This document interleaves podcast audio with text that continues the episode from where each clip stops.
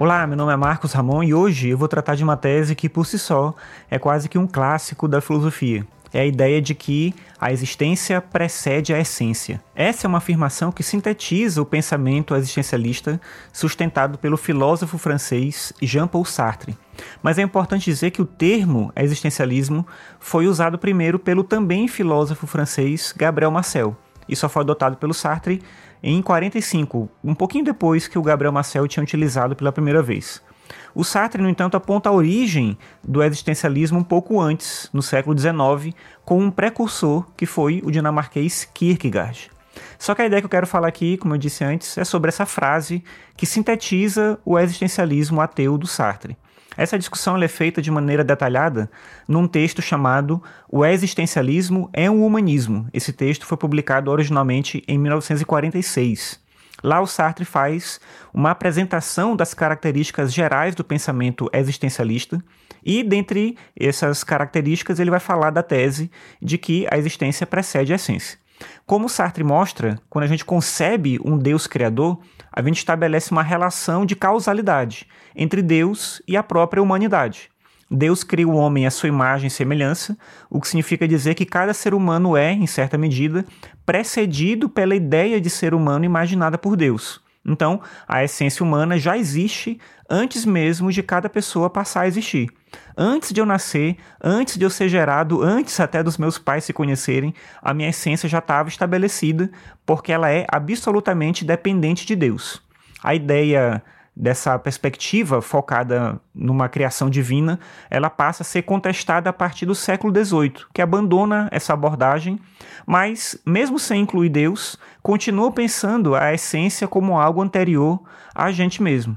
Então é o que acontece, por exemplo, o Sartre vai dizer na filosofia do Kant. O Kant defendia que a gente possui uma natureza humana, um conceito daquilo que é o próprio ser humano. Essa natureza nos precede e ela se encontra em todas as pessoas, de forma que cada indivíduo é um exemplo particular desse conceito universal que é a própria ideia de ser humano.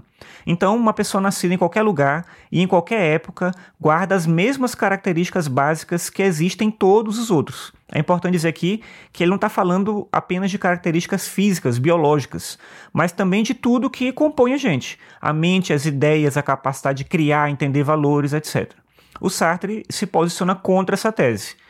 Como ele era ateu, ele nega em primeiro lugar a possibilidade da criação divina, mas ele também não aceita a tese da natureza humana que é distribuída entre os seres. Para o Sartre, não existe natureza humana. Primeiro o ser humano surge, existe, se descobre, e só então ele adquire uma essência. Pode parecer que é uma inversão pequena, mas ela muda completamente a maneira como a gente se vê. Em primeiro lugar, porque não tem nada na gente, exceto características biológicas, que nos aproximem de outras pessoas. Assim, se a gente pensa ou se a gente tem sentimentos próximos ao de outras pessoas, é porque isso é um fruto da experiência em sociedade, um fruto da nossa experiência cultural. Esse é o primeiro ponto. Depois, a outra questão é que a gente passa a ter que aceitar a nossa total responsabilidade sobre aquilo que a gente é. Como escreveu Sartre, o homem não é mais que o que ele faz. Ou seja, a gente é uma consequência da nossa ação. Então, coisas boas ou ruins que nos acontecem não são fruto do destino ou da natureza humana que nos faz agir dessa maneira ou de outra. Tudo que ocorre com a gente é responsabilidade nossa. E ao dizer que é responsabilidade nossa, isso não quer dizer que a gente tem controle total sobre tudo que acontece com a gente.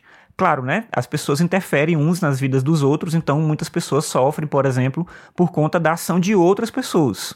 O que ele quer dizer com responsabilidade nossa é responsabilidade nossa como seres humanos. Então, aceitar que a existência precede a essência é aceitar que responsabilidade não é apenas ser responsável por si, mas ser responsável por todas as pessoas.